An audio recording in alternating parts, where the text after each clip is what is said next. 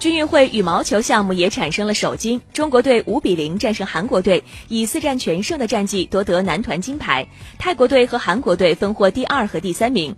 乒乓球混双决赛是中国队的内战，樊振东木子组合以四比一战胜队友周雨孙铭阳摘金，朝鲜组合获得铜牌。其他项目当中，肖若腾领衔的中国队以绝对优势夺得体操男团金牌。中国队在摔跤和跆拳道项目各。